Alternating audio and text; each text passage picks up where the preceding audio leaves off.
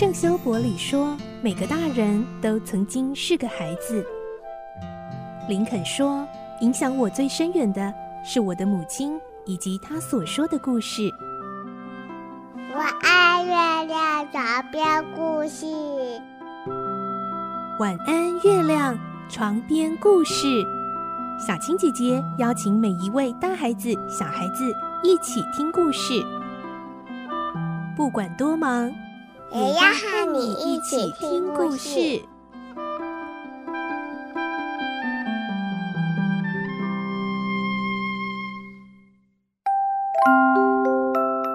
晚安，欢迎你和我们一起听故事。我是小青姐姐，我们继续来听罗平的大冒险的故事。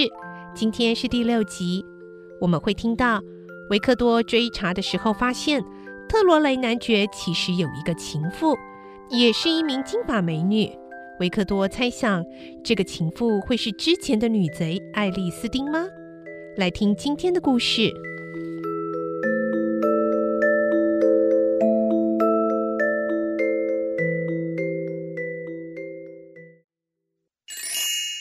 罗平的大冒险第六集：男爵的情妇。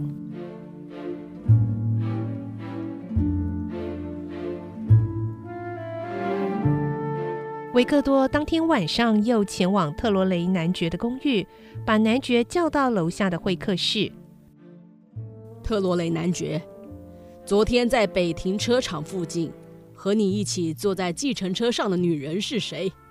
男爵听了，脸色顿时发白，好一阵子都说不出话来。终于，他好像下定了什么决心，回答：“你们确实很厉害，什么秘密都瞒不过。我只好据实说了。我在巴黎有一个情妇，我们是几个月前认识的。昨天晚上，我到她的住处共进晚餐，然后她叫计程车送我到北停车场。所以。”你骗夫人说是因为公事耽搁才迟归的吗？我也觉得对不起加利路。嗯，我要你带我去见那个女人。明天早晨我会开车来接你，你一定要等我。听到维克多的命令，让特罗雷男爵的脸色显得很难看，但是他又怕维克多生气，只好不情愿的回答：“好了好了，我明天等你。”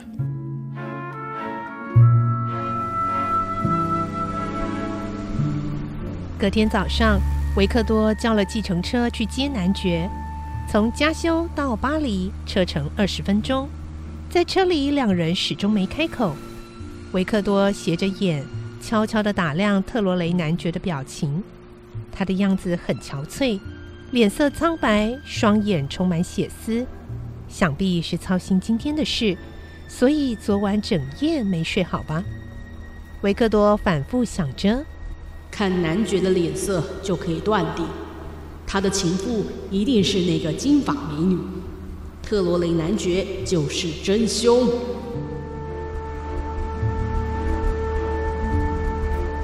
车子行驶进入巴黎，哦，在哪一带啊？嗯，宝齐拉尔街在卢桑堡附近。他的名字呢？呃，他名叫爱丽丝·马森。原本是哈里贝奇剧场的舞娘，罹患肺病之后就没办法再上舞台了。我很同情他，为他出医药费。他因为感激我才跟我在一起。医疗费是笔很大的数目吧？还好，他的肺病也只是初期，但是以我的收入来说，的确是一笔不小的数目。爱丽丝也了解，所以她衷心感激我。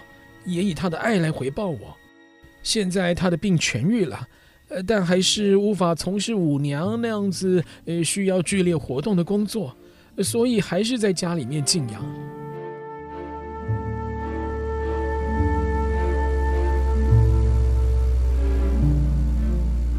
车子行驶进入宝齐拉尔街的窄巷，停在一栋古老的大公寓前。男爵轻轻敲了四楼的房门。一个年轻女人来开门，是你啊，马西斯。他抱住男爵亲吻。维克多很失望，这个女人虽然也有一头金发，但发型和他所想的那个女人完全不同。她的长相虽美，却带着大病初愈后的憔悴。维克多由于期待太大，所以失望也很大。女人看着维克多问：“你的朋友吗？”“哎，不，他是员警。你也看过新闻报道，他是特搜队的刑警，正在调查有关国防债券的案子。我正好可以帮上他的忙。”“哦，那太辛苦了，请进吧。”女人将两人带进窄小的屋子。维克多一直端详这个女人，不太健康的脸色减损了她的美丽。大大的蓝眼睛，浓密的长睫毛，一微笑就露出两排珍珠色的牙齿。夫人，基于办案所需，麻烦你回答几个问题。好啊，你要知道什么呢？你昨天有没有见到男爵？啊，有的，男爵在我这里吃中饭和晚饭。然后我叫车送他到北停车场。有人看到你们把旅行箱也带在车上？哦，那是我们在途中买的，箱子是空的。你们计划去旅行吗？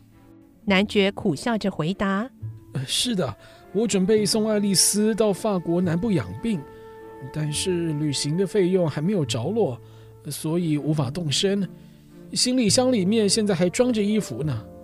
哦，我想看看。维克多走向放在房间一角的旅行箱，打开其中一个箱子，箱子里装满了衣服。他把手伸入衣服下面，男爵的脸色突然转变，大喊：“住手！”男爵的脸因为气愤而扭曲。维克多站起来，男爵凑近维克多的脸，非常愤恨地说。谁允许你这么做的？嘿嘿，你没有搜索令吧？没有吧？你身为远警，却不知道尊重别人。哎，我一忍再忍啊，你却得寸进尺。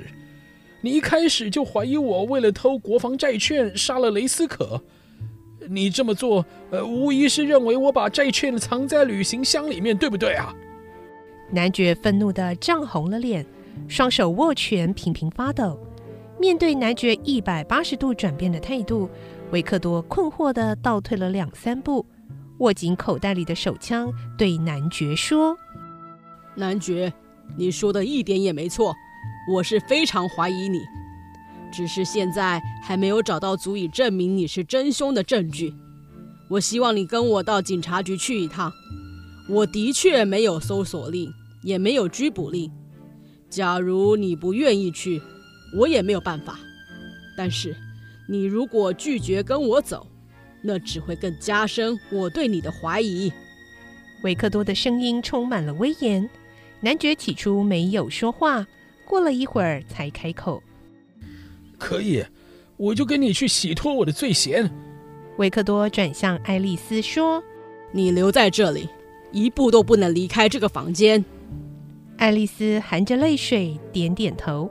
维克多用楼下的电话叫来附近警局的远警监视爱丽丝，以免她逃脱。然后维克多带男爵前往警察局，把他关入拘留所。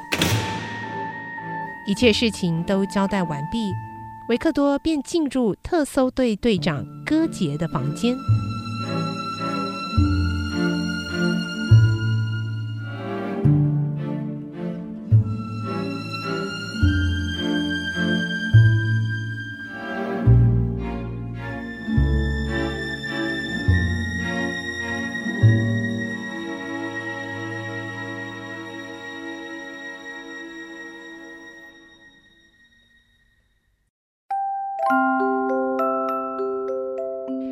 今天的故事就听到这里了，明天再继续来听罗平的大冒险这个故事。